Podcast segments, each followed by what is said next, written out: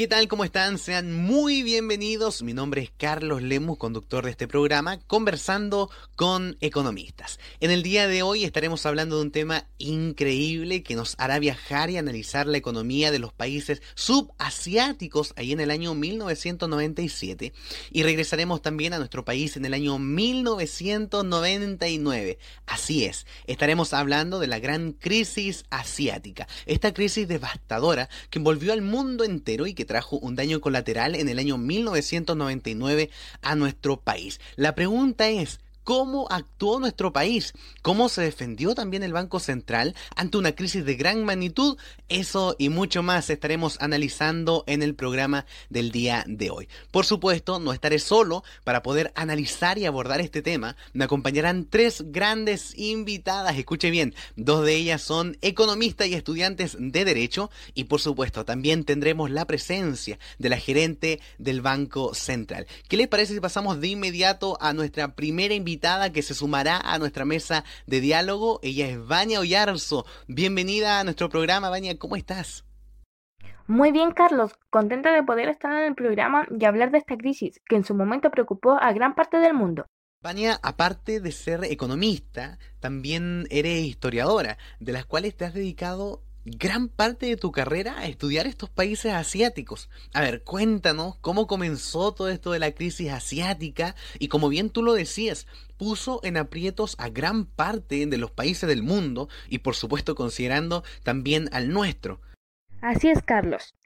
La crisis financiera asiática fue un periodo de dificultad que se apoderó de Asia en julio de 1997 y aumentó el temor de un desastre económico mundial por contagio financiero es también conocida como la crisis del Fondo Monetario Internacional, y todo esto comienza con la devaluación de la moneda tailandesa. Por efecto dominó le suceden numerosas devaluaciones en Malasia, Indonesia, Filipinas, también repercute en Taiwán, Hong Kong y Corea del Sur, pero sin embargo, lo que parecía ser solo una crisis regional se convierte en el tiempo en lo que se denominó la primera gran crisis de la globalización. Y existe una gran incertidumbre sobre la verdadera magnitud del impacto de sus efectos en la economía mundial. Carlos, para que nuestros auditores también puedan saber el impacto que esto provocó, solo durante las primeras semanas un millón de tailandeses y 21 millones de indonesios pasaron a engrosar las filas de los oficialmente pobres. Vania, para entrar más en el contexto, la crisis asiática, como bien tú lo decías, tuvo su origen en el año 1997. Pero cuando llega a nuestro país, y, también quién le toca, ¿cierto?, la, la difícil tarea de lidiar con una crisis de esta envergadura. Mira, para contextualizar, la época en que la crisis asiática repercute en Chile fue exactamente en el año 1999. O sea, podemos decir que se tarda dos años en llegar a nuestro país. En lo político, teníamos a Eduardo Frei finalizando su periodo de presidencia, que culmina en el año 2000. Socialmente, Chile tiene grandes dificultades para poder dejar atrás las marcas de la dictadura. En ese contexto se realizan diversas acciones para mejorar la calidad de vida de la población, como por ejemplo ajustes salariales, esfuerzos por organizar a la población a través de ciertas instituciones, como el Fondo de Solidaridad e Inversión Social. También se realizan reformas en el ámbito de la salud y educación, entre otras. En el ámbito económico, al aumentar excesivamente la demanda agregada, el gobierno pone en práctica tres eh, reducciones sucesivas del presupuesto fiscal, que son equivalentes en conjunto al 1% del Producto Interno Bruto. En 1999, tras una brusca caída del gasto privado, eh, se adopta una prudente política pro empleo, eh, y finalmente la adopción de estas medidas cuidadosamente diseñadas permiten a las autoridades recurrir al ahorro acumulado y estimular así la economía mediante una política fiscal temporalmente expansionista. Muchas gracias, Vania, por poder estar junto a nosotros. Un gusto el poder tenerte aquí. Mira, se suma también a nuestra mesa de diálogo nuestra segunda invitada. Ella es gerente del Banco Central y nos ayudará a poder comprender de mejor manera cómo actuó el Banco Central ante esta crisis financiera. Por supuesto, le damos la bienvenida a nuestro programa a nuestra querida Sigrid. ¿Cómo estás? Muchas gracias, Carlos. Feliz de poder estar en tu programa. Feliz nosotros de poder tenerte en el programa. Sigrid, como gerente del Banco Central, ¿cierto? Con una mirada amplia y minuciosa que tienen ustedes como especialista, ¿cómo afectó la crisis asiática a Chile? A ver, cuéntanos. Bueno, lo primero que debemos de tener en claro es que el principal impacto de la crisis asiática fue sobre las cuentas externas de la economía de nuestro país y esta se dio por dos vías. Primero, por el deterioro de los términos de intercambio y la menor demanda de nuestros productos de exportación y segundo, por una reducción en la entrada neta de capitales. Sigrid, ya habiendo analizado los efectos que trajo la crisis a Chile, ¿cuáles fueron las medidas tomadas por parte del Banco Central? Primero que nada, tenemos que tener en cuenta que el Banco Central se rige por la ley 18.840, la cual nos dice que su objetivo es velar por la estabilidad de la moneda, esto es, mantener la inflación baja y estable en el tiempo. También debe promover la estabilidad y la eficacia del sistema financiero, velando por el normal funcionamiento de los pagos internos y externos. El Banco Central en la crisis asiática tomó dos medidas importantes. La primera fue que aumentó fuertemente la tasa de interés y con esto el banco buscaba que circulara menos dinero y así éste no pierda su poder adquisitivo. Y la segunda fue que redujo drásticamente las reservas internacionales, que éstas consisten en los depósitos de moneda extranjeras controladas por el banco. El pensamiento del Banco Central es que el déficit de la cuenta corriente era el resultado de un exceso de gasto de la economía respecto del producto, el que tendría forzosamente como consecuencia un deterioro de la solvencia internacional del país y que en algún momento un rebrote inflacionario. En consecuencia, había que reducir rápidamente esa brecha de gasto, dado que no era posible políticamente hacerlo por la vía fiscal, ya sea por el aumento de impuestos ahorrados por el fisco o por la disminución del gasto del Estado. Así que se optó por una batería de políticas monetarias más cambiadas.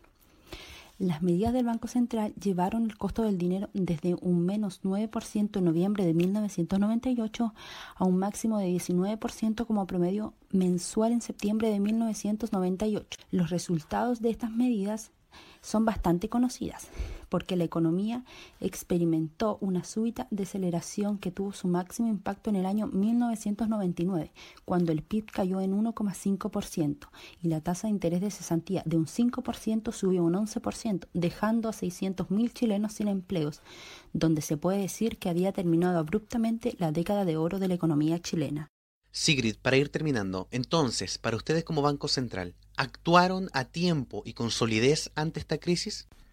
Si miramos la actuación del Banco Central desde el punto de vista de hacer desaparecer el déficit de las cuentas externas del país, el resultado de estas medidas puede calificarse de exitoso porque transcurrido un año y medio de la adopción de las medidas, la cuenta corriente se habría equilibrado. Muchísimas gracias Sigrid, un gusto el poder haberte tenido junto a nosotros en el programa del día de hoy. Oiga, mire, a continuación traemos hoy con nosotros a nuestra tercera y última invitada. Su nombre, Evasti Madariaga, reconocida crítica economista chilena y actual estudiante de Derecho. Para cerrar el día de hoy, ella nos dará su opinión acerca de cómo afrontó Chile la crisis asiática. Bienvenida, Basti. Muy buenos días, Carlos. Es un honor estar en este programa. Muchas gracias por la invitación. Y bueno, les comienzo contando que en el momento que se iniciaron las medidas del Banco Central no parecía existir el peligro de presiones inflacionarias que se salieran de control.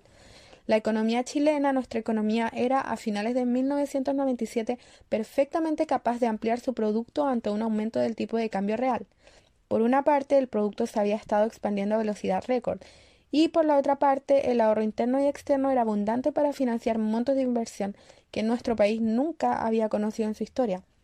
Además, en el mercado de los factores, si bien se estaba cerca del pleno empleo, aún había recursos disponibles, y lo único que se requería en ese entonces para equilibrar la balanza comercial era que las exportaciones e importaciones variaran un 10% cada una en sentido inverso.